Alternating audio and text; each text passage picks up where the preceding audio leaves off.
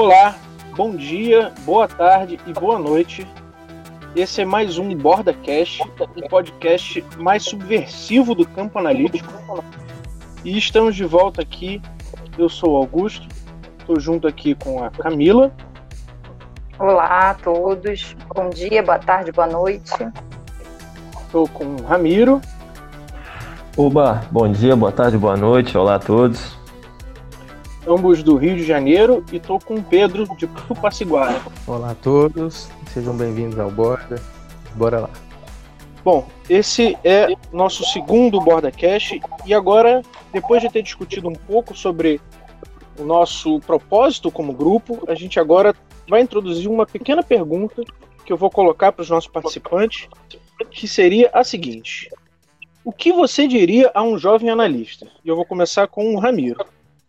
Gente, todo mundo seja bem-vindo ao segundo podcast da Borda. É um prazer um orgulho estar aqui, né? É, vamos começar direto no ponto, né? É, eu acho que se tem uma pergunta que talvez seja de maior relevância para o nosso campo é justamente essa, né? O que que a gente diz ao jovem analista, ou seja, o que que a gente pode transmitir como formação no nosso campo, né? E eu lembro que a gente até recentemente estava brincando lá sobre o título de livros, né? Cartas a um jovem analista, que até existe e tal. E de fato essa foi uma das questões que trouxe essa pergunta para a gente, né?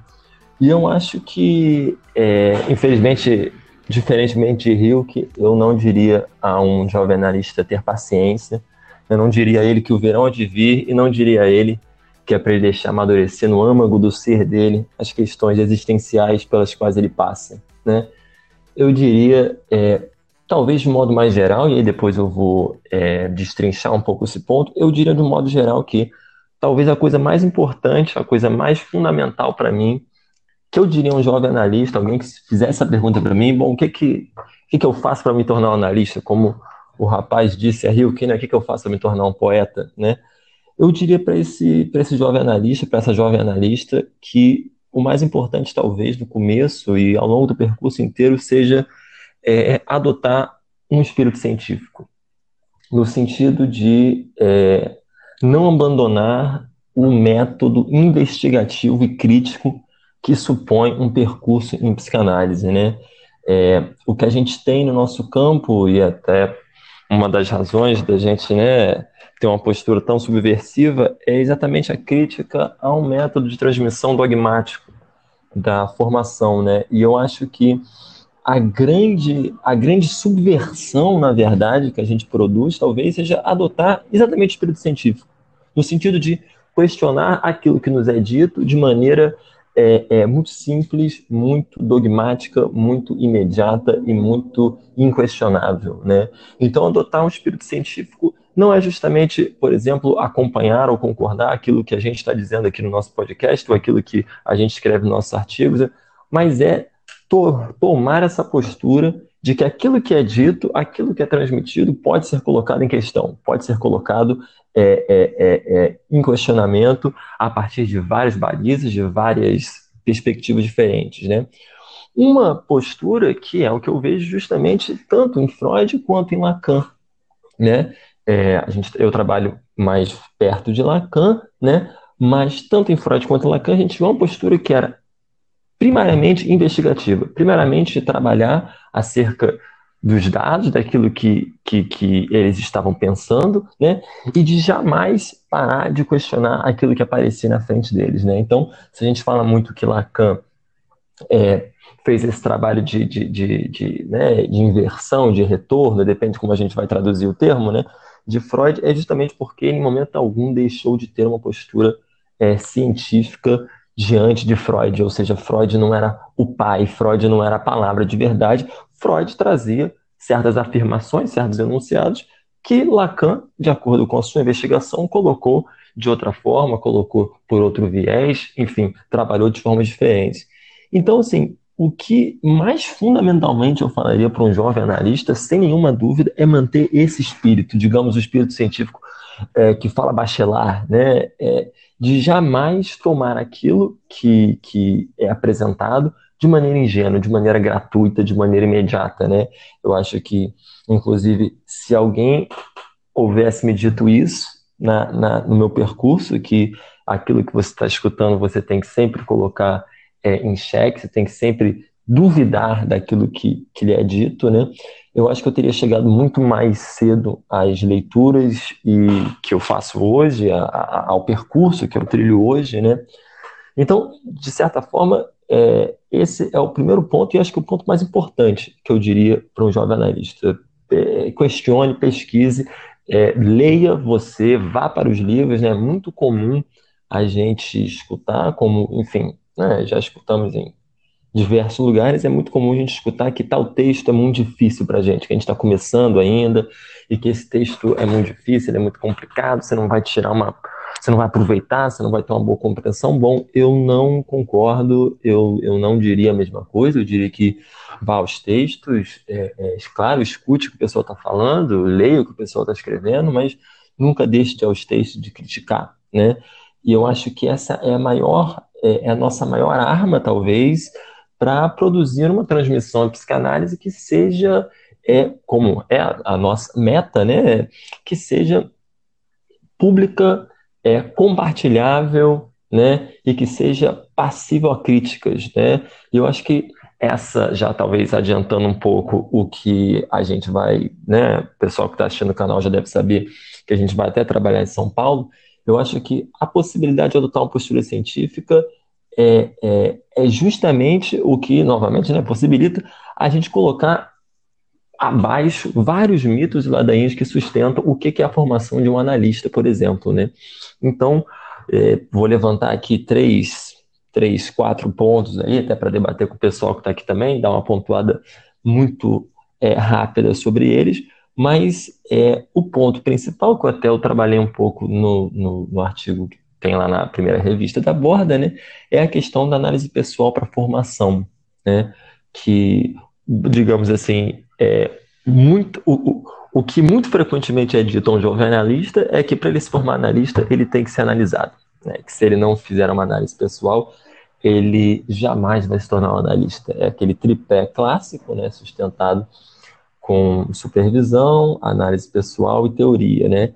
E de fato, eu acho que de várias formas a gente pode colocar essa análise pessoal em questão, né? Que tipo de experiência é necessário para que a gente aprenda é, ou, enfim, consiga é, é, operacionalizar o sujeito, o desejo, o toro, o grafo do desejo, que seja onde que a gente pega isso nossa experiência analítica a, a falta do outro, onde que a gente. Né? São questões que acho que a gente pode pensar. Outra questão também é a questão da experiência, não só tomada como essa questão da Erlebnis, a experiência sensível, da vivência, mas como tempo de prática. Né? Como se a gente aprendesse a prática ao longo do tempo que a gente está percorrendo ela. Né? Ao paciente pensar que teoria e prática, na verdade, supõe antes a hipótese, né? O fato de que há uma teoria, a teoria produz alguma coisa, a hipótese, digamos, né? A hipótese do sujeito inconsciente produz do sujeito inconsciente, né? Se não produzisse, a hipótese estaria errada, né? O, no que que o tempo é, ajudaria a gente? A gente aprenderia isso em dois anos, em três anos, ou a gente aprende isso na fórmula? A maçã, quando ela cai, ela cai por causa da fórmula ela cai porque Newton viu ela caindo, né? E a última questão que eu queria levantar, passar a bola também, que eu já estou falando demais, é a questão da substância, né? Que o que a gente escuta muito no nosso campo de uma forma muito evidente, né? Eu acho que tudo que é evidente torna-se um problema, né? A gente escuta de maneira muito evidente que há, há o gozo do corpo, a, o gozo da carne, ao gozo não sei o quê, e tudo isso remetendo a uma substância, a uma substância pulsional, uma substância enérgica, a uma substância que em última instância tem que estar localizada em algum lugar no corpo, num corpo que é tomado como vivo, como natural. E, né, se a gente parar para pensar, temos aí sei lá, 30, 40, 60, sei lá quantas citações que conseguem colocar isso é, em xeque, né? Ou pelo menos abrir a possibilidade de uma outra interpretação, né? Mas de forma geral, eu queria levantar essas três questões, que eu acho que são três questões que todos os jovens analistas se deparam, né? É, e, enfim, botar isso na roda e a gente vai conversando sobre isso. Muito bem. Questões grandes, enormes, importantes, difíceis, é, mas que dizem respeito ao nosso campo. Né? Vou passar uhum. essa bola aí para o Pedro, para a gente poder ouvir um pouco do que, que você pensou, Pedro. Diga lá. Bom, cara, quando eu penso assim, né, o que dizer a um, a um jovem analista, a quem ainda nem se diz analista, quem está ingressando nesse campo, me parece muito assim, eu, eu pegando um gancho no, no, que o Ramiro traz, né, quando ele levanta como é necessário um espírito científico, é necessária a subversão, você já traz isso na introdução, questionamento, me mostra como o, o campo não é muito claro para nós, que às vezes o questionamento ele é, ele é barrado. Ele é barrado por uma série de, de barreiras, às vezes pessoais, né? e o negócio é, é nos dito de uma maneira, às vezes, muito bonita, com muita arte, com muita poesia. E quando se começa a questionar, há um problema também aí muitas vezes entre as pessoas e isso acaba enviesando o campo.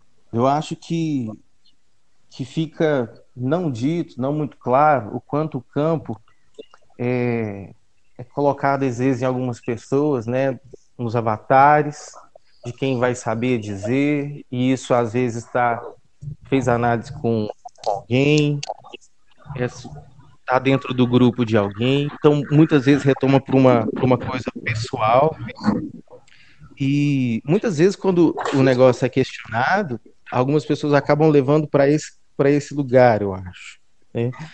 Então, o, não ter a possibilidade de um espírito científico, eu acho que muitas vezes é enviesado pela própria política da psicanálise, dos psicanalistas, como é acaba sendo dito que são feitas as formações, então, o, o, o, que eu fico pensando é, o, o que eu diria é o que eu gostaria de, de ter ouvido também, né?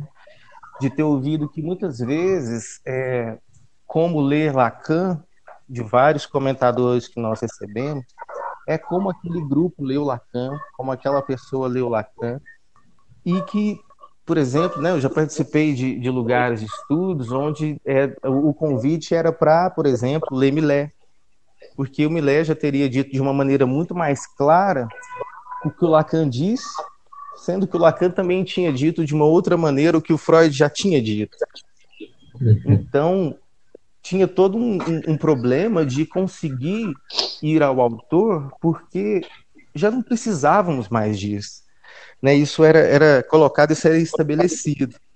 E outro ponto é que quando a gente descobre que a gente pode ao autor, que às vezes é nós e vamos, vamos até ele tentando encontrar aquilo que o comentador já disse, nós encontramos uma outra coisa, né? E, e ainda tem o um problema que muitas vezes nós não vamos encontrar porque o texto foi estabelecido, foi cortado, não tá, o Lacan fala, eis aqui uma forma no quadro, não tem a forma no texto.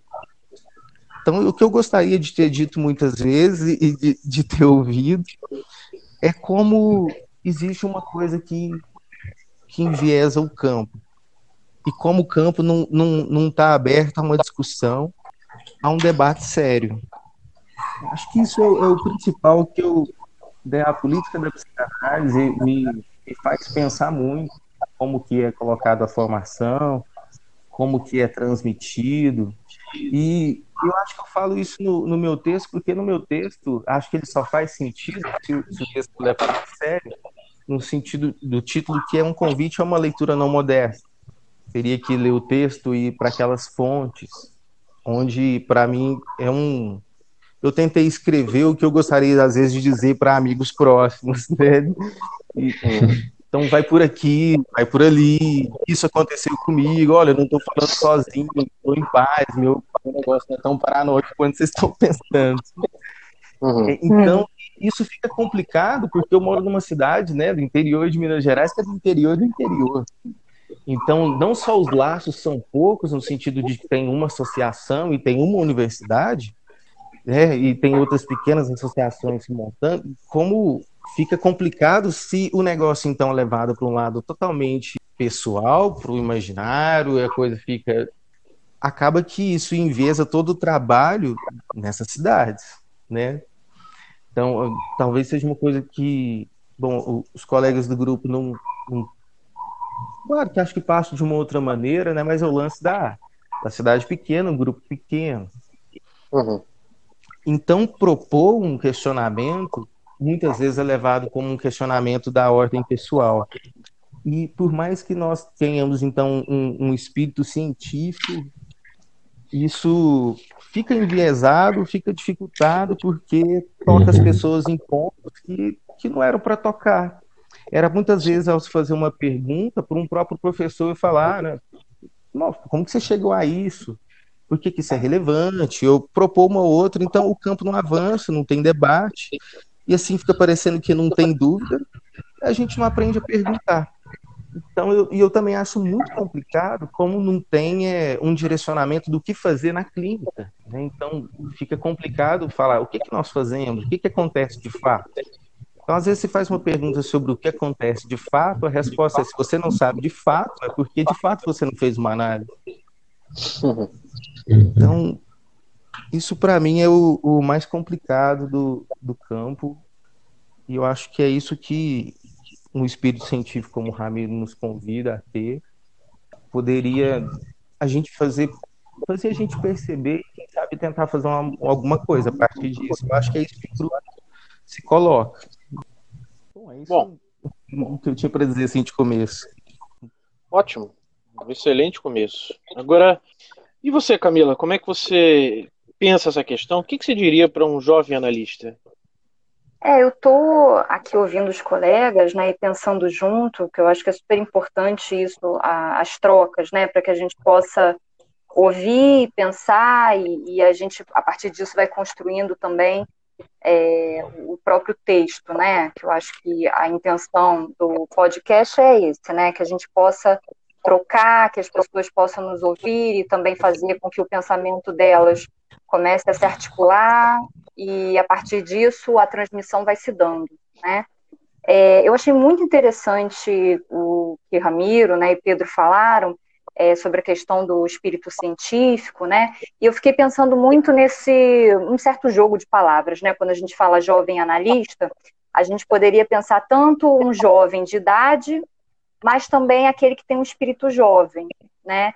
E o espírito uhum. jovem não está necessariamente atrelado à idade ou a, a, um começo dentro da psicanálise, né? Alguém que já tem um certo percurso pode ter um espírito jovem, no sentido de um espírito científico que esteja aberto que haja essa abertura uhum. ali para uma investigação, para alguma coisa que não é da ordem de uma certeza acabada, é, de alguma coisa de um, de um fechamento ali, né, em torno de uma questão uhum. que não é repensada. E eu fiquei pensando muito sobre essa questão que Lacan traz, sobre a curiosidade, né? Então, talvez o que dizer a um jovem analista seja exatamente é, é, essa, esse ponto, né, de que não se perca a curiosidade, né? Porque eu acho que a gente acaba, na nossa formação, fazendo uma, uma certa troca da curiosidade para a fascinação.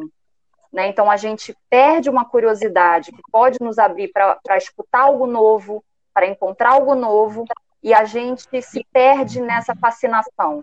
Fascinação por aqueles que sabem mais, fascinação por aqueles que já estão há muito tempo num certo percurso analítico, e o quanto isso pode, né, Lacan falava já em alguns, algumas é, partes né, do ensino, como isso nos cega, né, e, e, como isso nos ensurdece frente ao que a gente poderia ouvir, né, seja dos textos de Freud, né, quando o próprio Lacan é, fala disso, né, que nós acabamos é, sem saber como ler, né, o texto de Freud.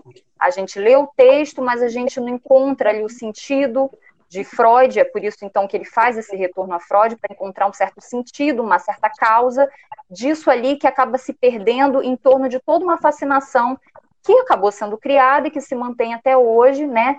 Que é até o que o Pedro falou, né? Dessa questão ali da formação, né? Com, com esses mestres, como fica essa relação ali, que é uma relação muito piramidal, né? Hierárquica.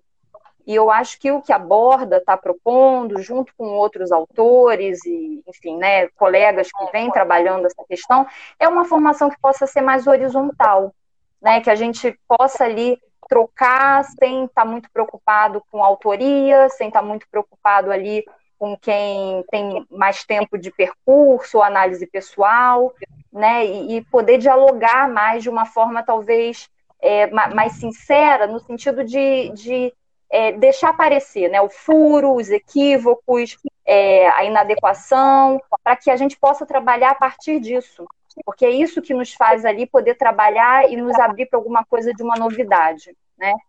É, outro, outro ponto que eu acho importante né, ressaltar é a questão que a gente fala muito desse lacanês, né? Que acaba que isso também gera uma certa fascinação né, dentro do nosso campo, é alguma coisa bem é, singular, né, no sentido ali de que a gente às vezes não encontra em outros campos, em outras disciplinas, né, uma linguagem tão própria, específica, e, e, o lacanês não é só falar difícil, né? Porque muitas pessoas vão achar que o lacanês é, é esse falar alguma coisa que ninguém entende, algo do enigmático, mas o lacanês também é quando a gente acaba usando conceitos para ler o mundo, né? Então a gente escuta frases como o país está da ordem do real, é, né, ali algumas discussões de acortes de palavras, né? É, então sintoma vira sinto, sinto mal, é, perigoso vira perigoso, né? Onde conceitos uhum. de Lacan vão sendo abordados ali de uma forma é, que completamente fora do contexto da teoria, né? Para uma leitura de mundo ali que não nos serve, né? Não nos serve muito, serve talvez para a ordem dessa fascinação, desse prestígio, mas para além disso é alguma coisa que não não produz, né?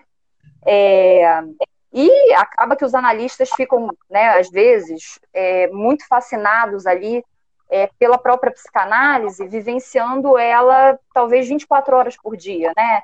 E aí eu lembrei de um, de um vídeo do Ricardo Goldenberg, é, que ele falando sobre a naturalização do gozo, né? Até para quem quiser, o vídeo está no YouTube. Uh, o título é esse, né? Naturalização do gozo. Ele diz que os analistas muitas vezes maltratam os pacientes por inveja, porque os pacientes vivem, vivem algo ali que eles próprios não conseguem viver porque eles estão sempre muito preocupados em manter um certo semblante, né? Então é sempre essa preocupação ali com, com a forma, com o jeito de falar, com, com uma técnica ali que tem um estilo, né? O estilo do Lacan, e acaba que se perde uhum. muito do, do que é a proposta da psicanálise, né? Uma proposta de tratamento, uma proposta de uma comunicação, pelo menos ali, né? O, o que o Lacan destaca, de uma forma clara, racional, comunicável, né? E eu acho assim que outra coisa que eu falaria para um jovem analista, né, que, que eu acho que é o principal, né, é sobre as perguntas, né? É, a gente vê, né? A gente fez ali a revista da Borda, a gente recebeu vários comentários no sentido de é, pessoas ali dizendo que concordam, que acham bacana, mas muito pouco sobre perguntas, né? Sobre questionamentos, sobre a teoria. E quando a gente pede né, que as pessoas falem, elas dizem: ah, não, mas eu não sei muito, eu não, eu não sei muito para perguntar, né? Como se para perguntar você precisasse saber alguma coisa, né? E, e é justamente o contrário, né? É, é, a pergunta que vai fazer você chegar, alcançar ali alguma coisa. Então, as perguntas tidas como ingênuas, né, são as melhores, porque eu acho que os iniciantes eles têm uma característica, né? E, e a iniciante eu falo iniciando na psicanálise, é, que eles não estão ainda tão fascinados, tão capturados, né? Por, por, essa fascinação e por um certo pacto de silêncio, onde todo mundo ali é, tem um, uma certa é, adequação, né? De como se comportar, do que perguntar, do que falar. Então essas perguntas, elas facilmente revelam contradições, rodeios, né? Então, por exemplo, perguntar o real é a realidade? O inconsciente está no corpo, mas está no corpo aonde, uhum. né? São perguntas que parecem bobas, assim, mas revelam de fato é, os conceitos, né? E como muitas vezes a gente não, não consegue, né? Identificar é, o contexto de um dado conceito, não consegue ali definir e não consegue, por conta disso, trabalhar esses conceitos, né? Trabalhar no sentido ali da própria clínica. É, então, o que eu diria é isso, né? Que eles possam sempre indagar, é, não achar que, que é uma bobagem, né? Que as coisas não são importantes, não descartar o que não se entende, né? Porque é muito comum abrir o seminário do Lacan, ah, isso aqui eu acho que não é tão importante, vou pular. E muitas vezes é ali que está a proposta subversiva de Lacan. Então a gente precisa parar, a gente precisa ir no Google, na Wikipédia, é, ver o que, que aquilo ali significa, anotar, parar, ir em outro autor que Lacan cita. É assim que a gente vai conseguir né, se apropriar da leitura de Lacan para poder avançar nisso da psicanálise. E só finalizando, é, eu gosto muito de um, uma certa noção que o Lacan coloca, que eu já vi também várias pessoas usando e comentando, que é a noção da ignorância douta, né? Que ele fala que uhum. o, o ele fala isso né, em alguns lugares, mas no seminário 1 ele vai falar que a ignorância adulta ela não tem a ver com uma ignorância, uma ignorância do saber. Não, não é disso que se trata, né? Mas sim de uma ignorância que está ligada a, a, um formal, né? Uma ignorância formal. E, e, é muito interessante porque ele tira isso de, um, de uma obra, né, do Nicolau de Cusa, que era um cardeal da Igreja Católica Romana, em que ele tem uma obra que chama Da Adulta Ignorância, e o que o, o Nicolau está falando é, nesse livro sobre isso é que o verdadeiro conhecimento é o que se desprende da experiência, né? Ou seja, a razão é que determina ali é, essa, esse aceder ao saber, né?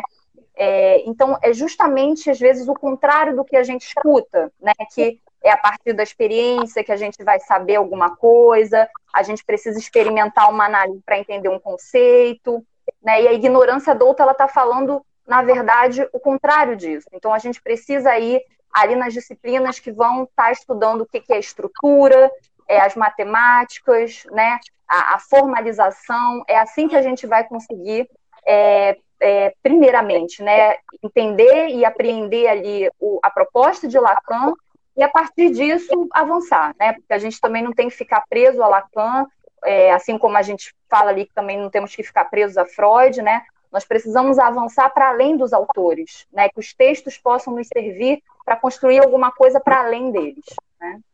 Acho que é isso. Ótimo.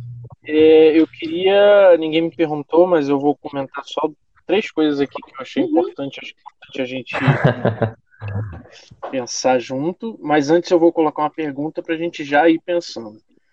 Levando em conta que a gente está, de alguma forma, pensando uma proposta que a gente está fazendo essa aposta de que é diferente daquilo que a gente está usualmente acostumado a escutar na psicanálise, levando em conta isso, que essa proposta chama-se borda, é, o que, que então liga a proposta borda a o que você diria um jovem analista. Né? O que, que é que aborda, então, aí, diante disso tudo, é, tem a propor. Que eu acho que é importante propor. Né? E aí fica essa questão aí para a gente pensar um pouco e também que a gente pense um pouco no que a gente falou e vem falando. Eu diria, só é, levantaria, se, algum, se alguém chegasse para mim e perguntasse né, o que, que eu diria para um jovem analista, eu diria a primeira coisa e mais importante talvez seja Lacan e Freud estão mortos, estão já uhum. eu, no seu leito de morte e acabou e enfim eles não estão mais aqui para poder dizer aquilo que a gente deve ou não fazer, a maneira como a gente deve ou não ler seus conceitos. A questão está inteiramente no nosso colo é nossa inteira responsabilidade é, legislar sobre o nosso campo, legislar sobre a nossa prática, com todas as, as é, implicações dessa palavra muito ruim de lei, mas é tá na nosso colo isso, é nosso fazer, né? Então, é, eu diria outra coisa que talvez para mim, como o Pedro estava falando, que eu gostaria de ter ouvido lá atrás, né? Olha, talvez você tenha dois caminhos. E talvez você tenha que escolher um desses dois caminhos, que né, talvez a borda como projeto esteja se apoiando. Mas talvez tenha um aí que é o mais usual. Eu estou aqui apontando que tem dois caminhos. Um deles é a experiência, né? como o Ramiro estava falando, essa experiência sensível, uhum. de uma experiência de análise pessoal, em que você vai para uma análise, em algum momento dessa sua análise você encontra-se com alguma coisa de um inefável e se autoriza analista. Você sai dali analista, mesmo já estando atendendo pessoas no seu consultório, que é uma coisa muito esquisita. Então, tem essa proposta de formação de analista que é mais comum para a gente, né, que é a que nos é ofertada de uma maneira mais prática, que está aí, que ela é transmitida em todos os cantos. E talvez tenha uma outra proposta, que me parece que é o nosso caminho, acho que isso ainda está a se formalizar melhor, que é, bom, há alguma coisa que você coloca, a, né, a revelia de qualquer coisa, que é qual é o seu conceito de inconsciente? Quando você vai atender, uhum. quando você escuta uma pessoa, o que é o inconsciente para você? Diga de uma maneira clara, né, sem rodeios, o que é isso né, com que você tem que lidar, seja no caso a caso, seja na generalidade mais absoluta. Mas o que é isso? Né? Essa proposta de colocar em questão o fundamento, os fundamentos da nossa prática, é, me parece, pelo menos muito particularmente a minha proposta, porque matemática quer dizer isso, questionar os fundamentos. Né? E aí o matema entra nessa questão, mas esse é outro ponto. Então, essas duas coisas eu diria, olha, a teoria, a prática, os seminários estão todos aí, para além de toda a confusão que o Miller fez com as traduções e, e afins, mas aí, está no nosso colo.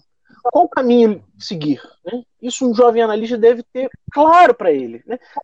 Deve ter, de alguma maneira, dito para ele de maneira clara: olha, tem caminhos e não um só.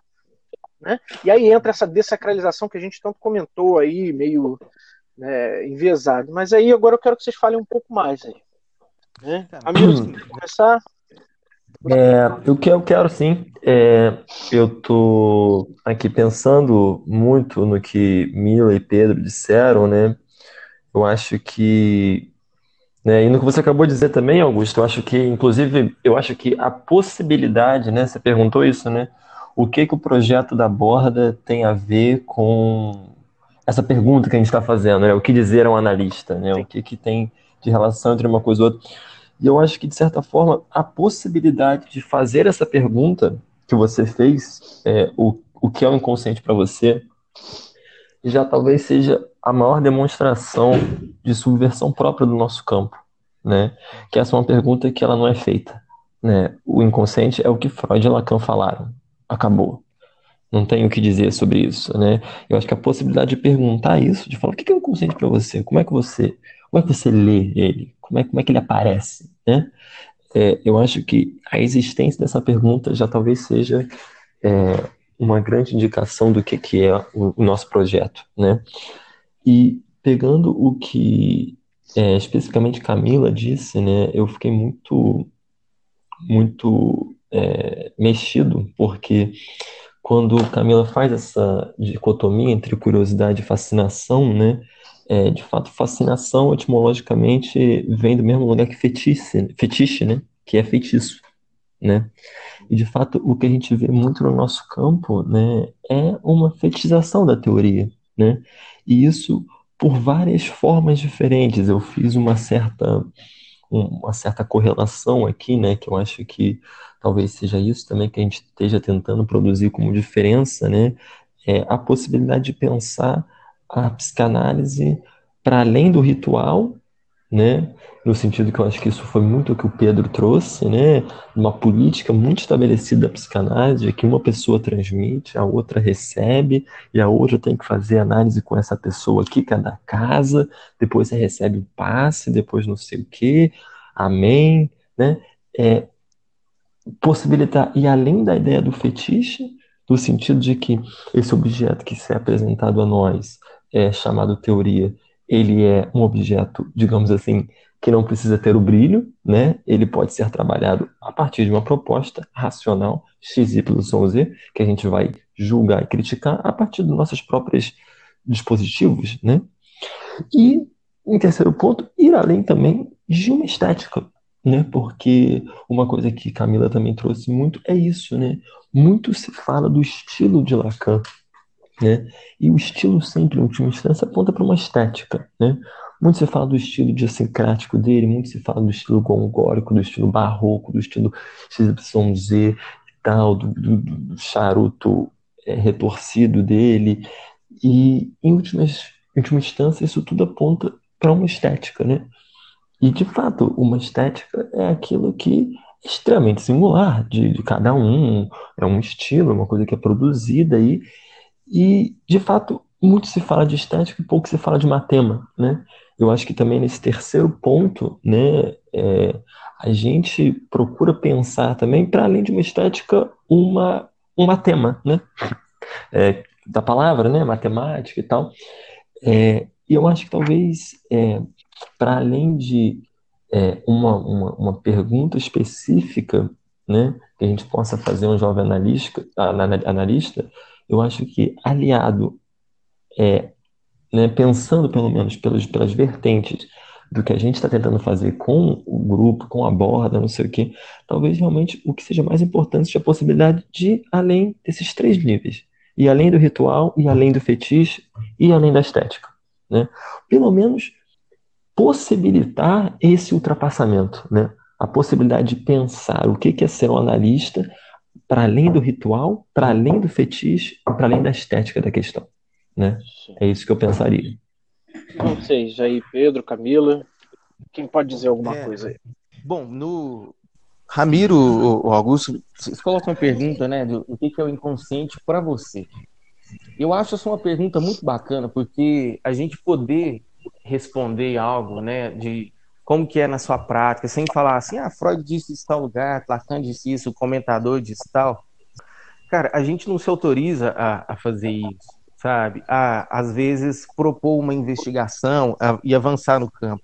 Então, isso para você traz para mim, quando você fala na né, responsabilidade sobre o campo, me, me, me, traz a ideia de que é essa responsabilidade que a gente às vezes tem que ficar pensando, né, pro analista, né? Responsabilidade sobre o como que ele faz, como que ele pensa o negócio. E às vezes ele não sabe tudo que ele faz, né? E, e às vezes tem que ficar ali preso num semblante de que sabe né, de que sabe o que o outro está dizendo, de que, uhum. de que, sabe como manejar aquela coisa ali. E às vezes o melhor, o melhor semblante pode ser, né, nem sem semblante, mas a melhor condição talvez pode ser dizer, ó, oh, não sei o que você está dizendo, me, me conta mais, até e também o, está no, no, lugar de transmissão, né? Fala, oh, não sei, sua pergunta, eu não, não sei o que quer dizer. É, em vez de ficar ali embromando, embromando um, um monte de coisa. E aí cai, para mim, esse embromando num monte de coisa, cai do que uma falta de limite que parece que a psicanálise tem, a Camila traz, no, colocando o lacanês nesse ponto, como começa a se ler né? Ler todos os fenômenos sociais, ler o negócio, aí começa a se ler a música, aí, bom, eu, eu fico, sou muito revoltado com o campo da música, porque tem trabalhos que vocês ficam alucinados, não é possível que o cara tá dizendo que isso significa isso, né? que ele tá lendo a música do fulano e começa a fazer uns poemas em cima, você fala assim, bom, perdeu o rigor total. Né? É, é, difícil falar totalmente de, desse campo. E agora tem, sei lá, um psicanalista que responde, né? Muitas vezes, como lidar com isso, com aquilo, como conversar com os tios. Então, além disso que é meio, meio que uma zoeira, né? O cara fica ali, acho que cada um pode ocupar também seu espaço de responder isso ou para aquilo, mas o problema é quando começa a responder isso e começa a colocar alguns conceitos do campo da psicanálise, e aí, bom, nós como estudantes tomamos aquilo, tentamos entender e o negócio não diz nada. Então, uhum. para mim é um, um problema, essa falta de limite da psicanálise. Com ela parece que se pode ler tudo. Sim. E vira uma visão, né? A partir da psicanálise. Passando a bola aí. Camila? É, eu, eu, eu, também fiquei pensando bastante, né? Assim, quando você falou é, desse porquê, né? O que, o porquê não, do que é o inconsciente, né, para você. E quando o Ramiro diz ali, né, o que Freud e Lacan disseram, porque é, é, faz uma, uma diferença, né, essa questão do autor e da autoria. Eu lembrei de uma uhum. passagem, que eu não sei onde está, se alguém que está nos ouvindo souber e quiser mandar para a gente onde está, eu iria agradecer muito, né? Porque eu acho que também serve a isso, né? Que as pessoas possam é, complementar o que a gente está dizendo e a gente possa trocar a partir do podcast, em que o Lacan vai dizer que quem melhor o estudava era os sul-americanos. É, isso antes dele vir, né? É, fazer uma conferência, e ele vai dizer que quem melhor o estudava era, eram aqueles que não o conheciam pessoalmente e, e, que talvez faça uma certa diferença, né? Porque quando a gente fala dessa fascinação, é, de, desse, desse feitiço, né, que o, que o Ramiro é, falou, talvez esteja ligado muito a essa imagem, né? E uma coisa que me incomoda muito, né, mas é muito comum na nossa área, é às vezes a gente receber textos é, de pessoas falando, ah, esse, esse autor é muito bom, né? Ou essa pessoa fala muito bem. E, e às vezes o texto não é condizente, né? Às vezes com o que a pessoa já escreveu, ou uhum. enfim, né? É, então a importância do texto, né? Não importa quem está escrevendo.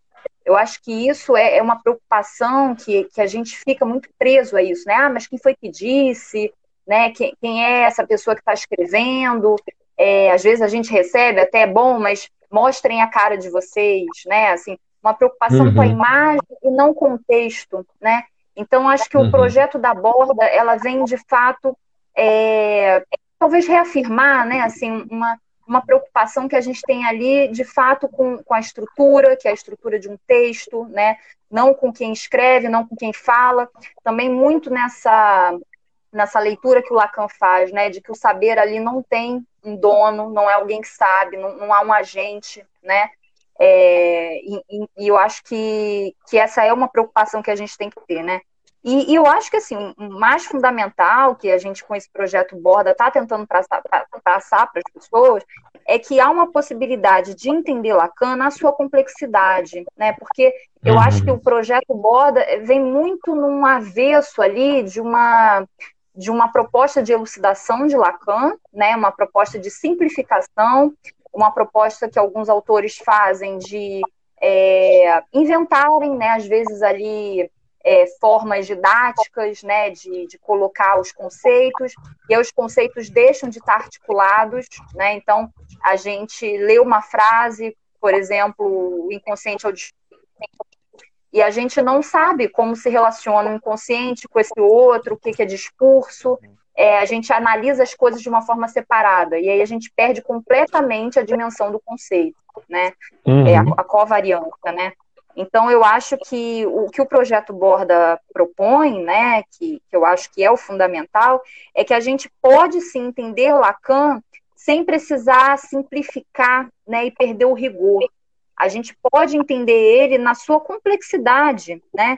É, mas para isso talvez a gente precise reaprender, ou enfim, aprender a ler o texto. Eu acho que a gente não aprende isso muitas vezes na academia e muitas vezes nas sociedades, né? Aprender a ler um texto. E talvez aprender a ler um texto é ler com esse rigor científico, né? É poder destrinchar uma frase, é poder entender. Lacan, eu creio que é no meu ensino, mas é, é, é em algum desses, desses textos, né, que, que o Miller é, colocou em separado, né? Ou é esse ou o triunfo da religião, não lembro bem. Mas ele vai dizer ali uma coisa interessante, que cada palavra que ele escolhe para falar tem uma importância. Então não é à toa que ele escolhe uma palavra e não outra.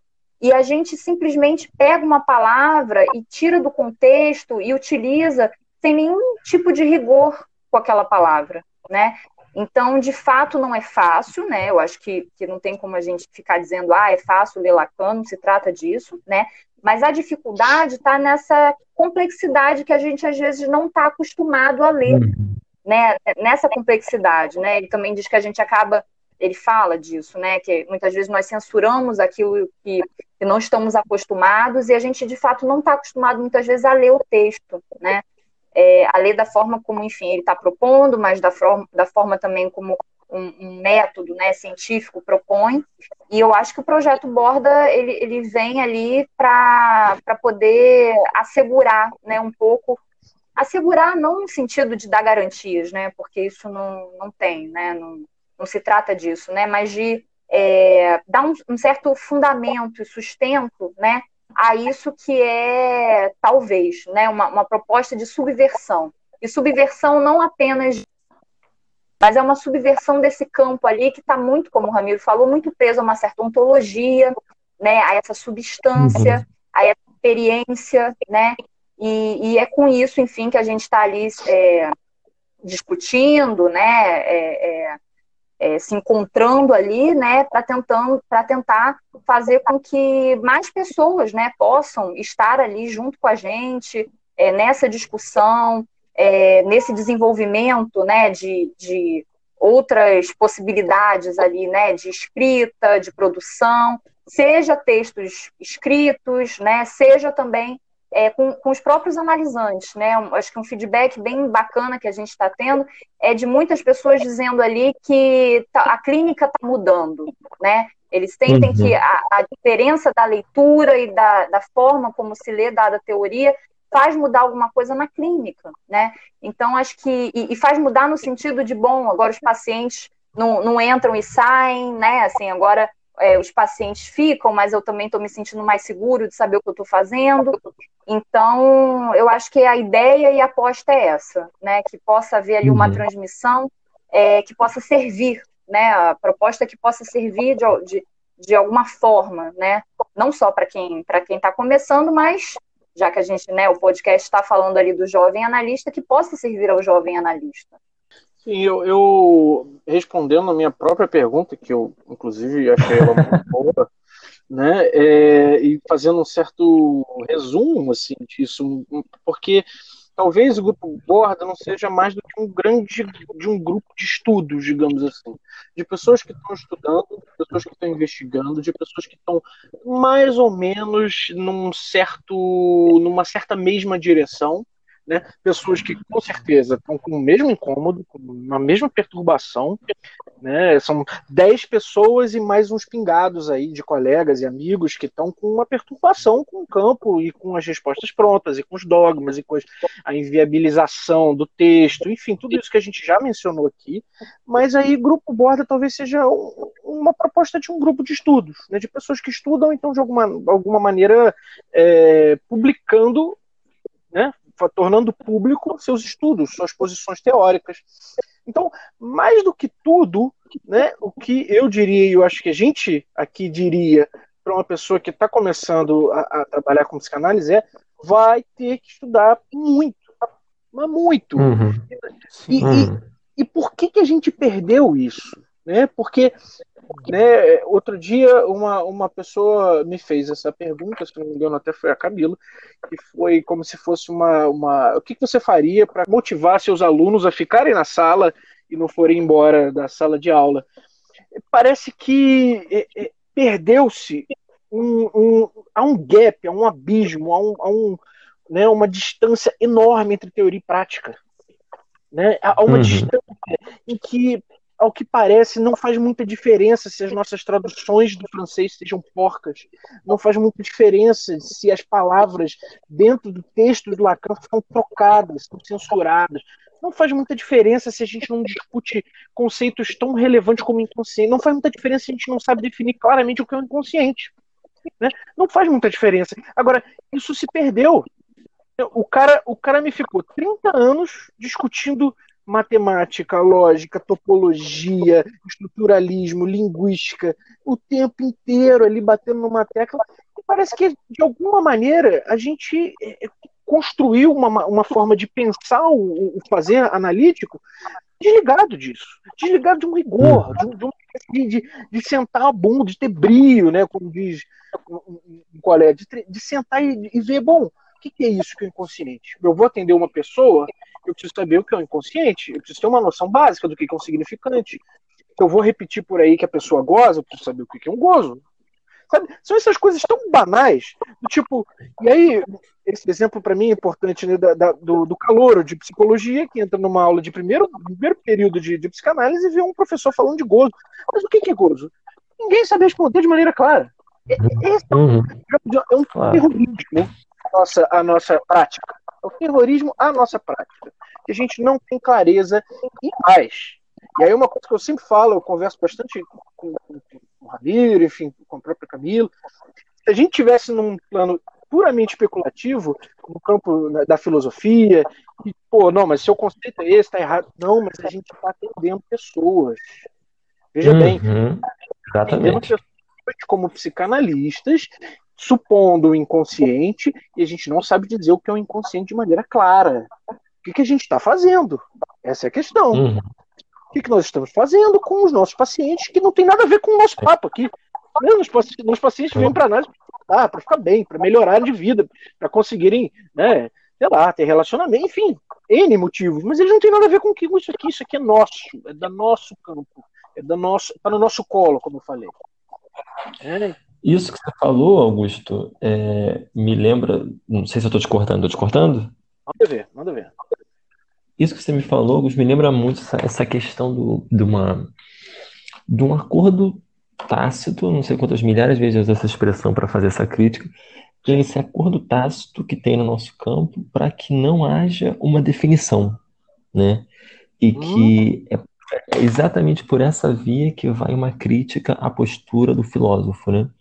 Todo mundo enche a boca para falar que Lacan era antifilósofo, que Lacan criticava a ontologia e tudo mais e tal, tal, tal. É, de modo que cada vez que você chega perto de procurar uma definição do sintoma, do, do sintoma, do, do, do, inconsciente, de um gozo, de qualquer coisa, do significante, é, você corre o risco de parecer muito filósofo, né? E é muito curioso porque o Edelstein, no, no outro Lacan, né, ele vai dizer que justamente a escolha ética, a posição ética que é tomada, essa ética do seminário 7, essa ética do desejo que todo mundo fala, que não é a ética da moral, que do desejo, o Edelstein vai pontuar uma coisa que eu concordo inteiramente, que, na verdade, a grande escolha ética da psicanálise, do analista, é uma escolha diante da filosofia. Se ele vai acolher o discurso ontológico ou se ele vai rejeitar o discurso ontológico. Se ele vai ser antifilósofo ou se ele vai ser é, é, materialista ingênuo. Né? E, de certa forma, isso é muito curioso, porque é justamente o que incide mais, pre, mais pregnantemente na nossa clínica. Ou a gente supõe um corpo, ou a gente supõe que o que um paciente XYZ diz, é, é, Z diz é exatamente isso, XYZ, ou a gente vai propor que não há esse, não há uma substância, não há um corpo diante da gente, e daí a gente vai operar tudo que a gente pode operar. Né? Mas essa pergunta, que devia ser a pergunta principal, porque a gente está trabalhando com pessoas que sofrem, pessoas que entram no consultório falando que vão se matar, pessoas que estão absolutamente arrebentadas na vida e não conseguem fazer nada para avançar. Essa pergunta não é colocada sobre o risco se a gente colocar ela, a gente ser filósofo. A gente está fora do nosso próprio campo. Sim. Né? E, e eu me pergunto, e me pergunto, como que a gente chega num ponto em que, no nosso campo, quando você tenta definir um conceito, você está cometendo um, um equívoco, uma, um gafe, uma falha, você não pode fazer uma coisa dessa. E me pergunto, como que a gente consegue estar num campo em que se importa tão pouco com a definição dos próprios conceitos? Vocês, o que, vocês acham aí? Para a gente já dar um pontapé final aí, vamos chegando ao, aos considerações finais também. Mas digam aí um pouco mais aí.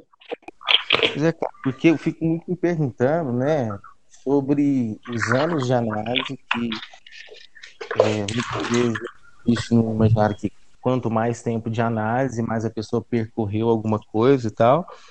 Mas às vezes se faz anos de análise, sofrendo muito, muito, muito, e com uma ideia de que é, é esse é o caminho, né? De que, de que tem que sofrer, de que é e, e qualquer outro lugar, qualquer outro campo da saúde, estão pensando na que a análise possível a saúde mental, qualquer outro a, a, diminuir o sofrimento em demasia por uma pessoa, qualquer outro campo da saúde que isso não ocorresse, qualquer pessoa levantaria e embora procurava um outro profissional. Uhum. No, no, nosso campo isso o negócio fica ali, então parece como tem também, talvez seja até pela própria política de transmissão, pelo ensino, pela maneira como, como se dá a teoria, numa distância enorme da prática, uma própria pessoa que estuda o negócio não, não questiona a própria análise muitas vezes. Uhum. Então, me parece que a formalização é essencial para a gente poder responder o negócio e dizer o, o, o que, que a gente faz. E aí, Camila? O que, você É, e, e, pensando nisso, né, da questão ali desse, desse não saber, né, que a gente fica a gente fica às voltas com isso, né? O analista sabe, o analista não sabe, né? Lacan diz que não uhum. deve compreender, as pessoas leem isso como, bom, então eu não posso entender o que o paciente diz, mas também cai nesse sentido de não entender o que se faz, né? E eu tenho, enfim, né, conversado com vários colegas que têm relatado, né? Cada um fala um pouco da sua experiência com esse incômodo, com essa questão do saber. E uma coisa que tem chocado muito, né? Porque às vezes, como, como o nosso campo né, é muito solitário, no sentido de que na clínica a gente de fato não, não faz ali um testemunho do nosso trabalho, né? O passe, é, às vezes, é uma tentativa disso, mas é, a, a, gente sabe é, nos corredores, né? O que se passa dentro de uma análise, o que se passa dentro de uma supervisão. E o que eu tenho ouvido muito e que é muito assustador é, é sobre essa questão ali de que, bom, o analista ele não, não tem como saber o que ele faz, né? Porque ele é, o ato analítico, por exemplo, é um ato que não envolve pensamento, que não envolve saber, o analista só tem como saber depois o que foi feito, uhum. mas aí também fica nesse lugar meio de angústia, de bom, eu não entendo o que eu fiz, nem antes e nem. Uhum muito interessante ali. É uma forma de sustentar que, bom, se não precisa saber, eu não preciso explicar. Né? Se eu não preciso explicar, então eu não preciso estudar. É, e isso vai se mantendo. Né? Então, de certa forma, a gente vai ter ali um campo muito fechado, né, até elitizado, em que poucas coisas são de fato articuladas e sabidas, e o grande, o restante, né, que é a grande parte ali, né, de uma teoria, fica em torno desse enigmático, desse não se apropriar tanto, porque o analista não precisa, né, porque isso vai, vai atrapalhar, né. É, tem até a, a, uma, uma, frase ali de Freud, né, que, que, enfim, pode ser lida de diversas formas, mas é, que ele vai propor ali na atenção flutuante que o analista não deve selecionar, né? E nesse não selecionar é como se o analista não, não devesse ali é, intervir com certo saber, né?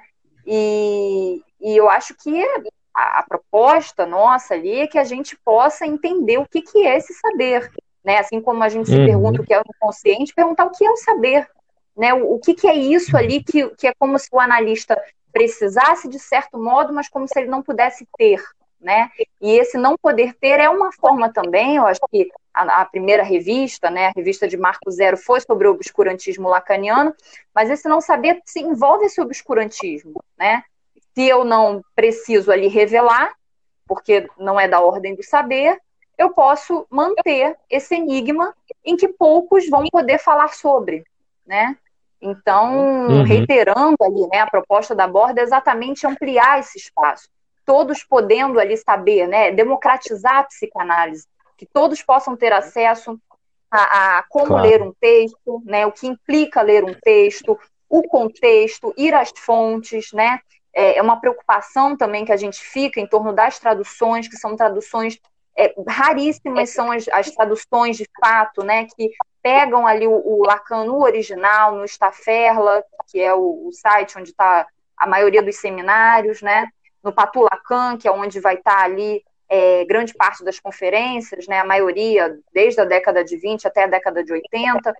É, então, eu acho que é, que é importante, né, e eu acho que o feedback que a gente está tendo a respeito do Grupo Borda, a respeito desse projeto, está sendo um feedback muito interessante, é, porque as pessoas, os, os jovens analistas, principalmente, eles estão se autorizando se autorizando a questionar, se autorizando ali a, a, estudar algo que às vezes um professor diz isso não é tão importante, mas aí o grupo ali reitera a importância de estudar e eles vão lá estudam e, e veem que tem alguma coisa ali que é possível de entender e que é necessário saber, né? Então é como se esse, esse pessoal ali junto com a gente, porque a gente também está no mesmo movimento, né? Tentando fazer um avesso mesmo, né? Que eu acho que é a proposta uhum. do Lacan é a psicanálise pelo avesso. É, e, e, é isso que a gente falou, né? É, não é aqui ficar enaltecendo o Lacan ou nenhum outro autor, mas é de fato poder entender ali uma proposta que pode nos servir para qualquer outro autor, né? Ou, no sentido ali de avançar com a psicanálise, né? É, é isso. Ok. vamos chegando ao final aqui.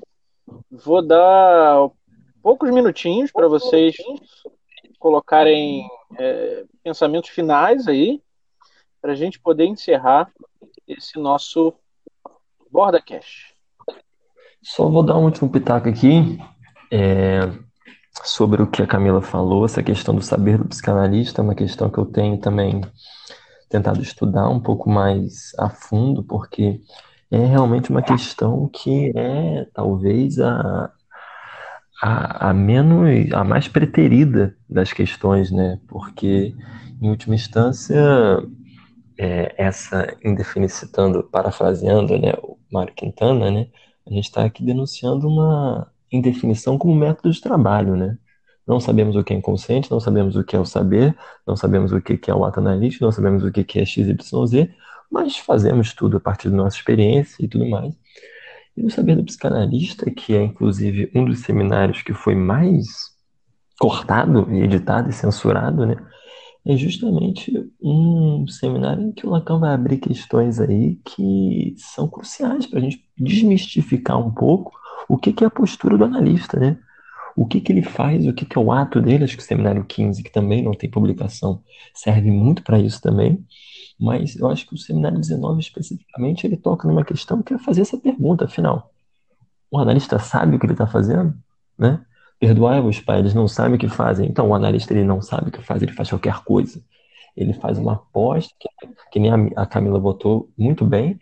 Ele, ele, ele, ele, ele, ele performa um ato do qual não tem certeza nenhuma anterior e também não sabe muito dos seus efeitos posteriores, então ele não, não precisa nem falar porque ele fez, nem explicar as consequências, né? Ou será que, de fato, ele advém uma estrutura, uma estrutura que sim ele conhece, né? que sim ele sabe qual é? Uma estrutura de um ato analítico, do discurso do analista, por exemplo, ou será que ele age sabendo o que, que é o toro, o que, que é as, o que, que são as figuras topológicas, como por exemplo o cross-cap, que não tem é, possibilidade de ser projetado em sua totalidade na realidade, né? Com quais conceitos ele trabalha, né? O, o, o tanto, o tanto que ele não sabe para agir no seu consultório, né? Eu acho que essa questão é uma questão que a gente infelizmente está chegando no fim aqui, mas a gente podia abordar ela por mais um, um, bom tempo, né? É uma questão só que eu quero jogar aí, quero o pessoal que está escutando aí a gente que pense também, né? Porque o que a gente escuta é que é isso, o analista não sabe. Ele não sabe, ele recalca o saber, ele não sabe, ele não pode saber e tudo mais. Mas até que ponto, né? Mas Sim. só para. Pedro, considerações finais? Bom, cara, é, eu achei muito massa, primeiro, né, ter, ter esse papo aqui com vocês dessa maneira aberta. É, que o, a proposta da, da borda é, é, é tentar estar aberto, né? Não cabe questionamentos de todos os membros. Estamos abertos a quem queira questionar revistas, postagens, esse podcast. É, e, e eu acho que essa abertura ao questionamento leva quase sempre a uma, um questionamento da teoria e um questionamento da prática. Acho que isso é o que mais me interessa, saber saber no dia a dia como estamos fazendo, como podemos conduzir, como isso pode avançar, como podemos talvez tratar isso de uma maneira melhor. Uhum. Bom, mesmo agradecer quem está nos ouvindo hoje aí e sigamos. Muito bem. Camila, considerações finais? É, isso que o Pedro falou é, é super importante nessa questão da abertura, porque quando, quando o Ramiro diz, né, perdão, eles não sabem o que fazem, me, me remeteu muito à questão do discurso religioso, né? Então acho que dentre tudo isso que a gente falou e o Augusto também falou sobre a questão da desacralização, né, principalmente a desacralização dos textos, né? Ou seja, é, que, que os textos não sejam sagrados, né? Que eles possam ser lidos por ampla, né, pela maioria das pessoas, que eles possam ser profanados, né, que eu acho que é, é, é uhum. importante, né, a gente pensar nisso, mas é, eu acho que, que é exatamente é, é, é, isso que o Lacan assinala, assim, grande parte da obra, né? A questão do discurso religioso dentro da própria psicanálise. Porque muitas vezes a gente vai ouvir aí que a psicanálise é anticientífica, antirreligiosa, né? Quando, na verdade, a questão toda ali está dentro desse discurso religioso é, entre, entre os pares ali, né? Como isso se mantém ali como um certo pacto, né? É, e eu espero ali, né, que e o, o projeto Borda, né, o grupo, como o Lucas já falou, né, no, no primeiro BordaCast, que o grupo possa, com o tempo, se ampliar, outras pessoas possam se agregar, que a gente possa ali pensar outras formas, né, de estar tá é, transmitindo alguma coisa ali que, que é bom ressaltar que não é da ordem de uma verdade, né? Porque uhum. às vezes é, é, colocado dessa forma, né? Vocês estão querendo então passar uma verdade sobre, né? O autor, sobre a teoria e não se trata disso, né? Eu acho que esse espírito científico fala da construção de um saber e de um saber ali que de fato não tem dono, né? De um saber que é questionável, né? Que é passível ali de, de de ser criticado, né, de ser ali, é, claro que a partir de argumentos, né, e, e, não de opinião propriamente, mais aberto, né, então acho que essa abertura aí, como o Pedro falou, é, é fundamental, né, e acho que é uma das coisas que caracteriza ali esse grupo. É isso. Sim, sim. Eu só concluiria dizendo que não tratamos da verdade, né, não nos colocamos como aqueles que pensam, pensam a partir da verdade, logo né, não, tão, não estamos propondo alguma coisa de um âmbito religioso, no entanto, estamos no âmbito político. Né? Não quer dizer que a gente não tenha posição uh, firme, marcada e que a gente né, não esteja se colocando de uma maneira tal que a gente defenda a nossa posição. E eu acho que isso é uhum. importante também para a gente poder colocar isso em questão para quem está começando uhum. também. Estar na psicanálise, atender, estudar, envolve uma política, envolve uma tomada de posição é, em relação não só a polis né, e aquilo que a gente vai dizer do, dos laços sociais, enfim, mas uma política interna, de que, de novo, é responsabilidade nossa gerir, é, é, né, tomar esse campo com, com, seriedade. Até porque, mais uma vez, nós estamos lidando com pessoas que estão sofrendo. Então, é uhum. parte da nossa colocar isso em, em, em evidência. Né? Então, eu queria agradecer meus colegas, é, Pedro, a Camila e o Ramiro. Como vocês puderam ver, a gente colocou uma pergunta aparentemente simples, mas a gente tomou a liberdade de falar de muita coisa, né? de colocar muitas questões, de interrogar muito mais o nosso campo e porque isso é o nosso interesse maior, que as coisas uhum. possam ser colocadas em xeque, né? que as coisas possam ser colocadas né, na beira do abismo, para que, se preciso, a gente possa chutar para debaixo desse abismo. e é isso, fica aí então o nosso podcast mais uma vez, o mais, podcast mais subversivo do campo analítico, o nosso BordaCast. Ficamos por aqui então. Obrigado a vocês.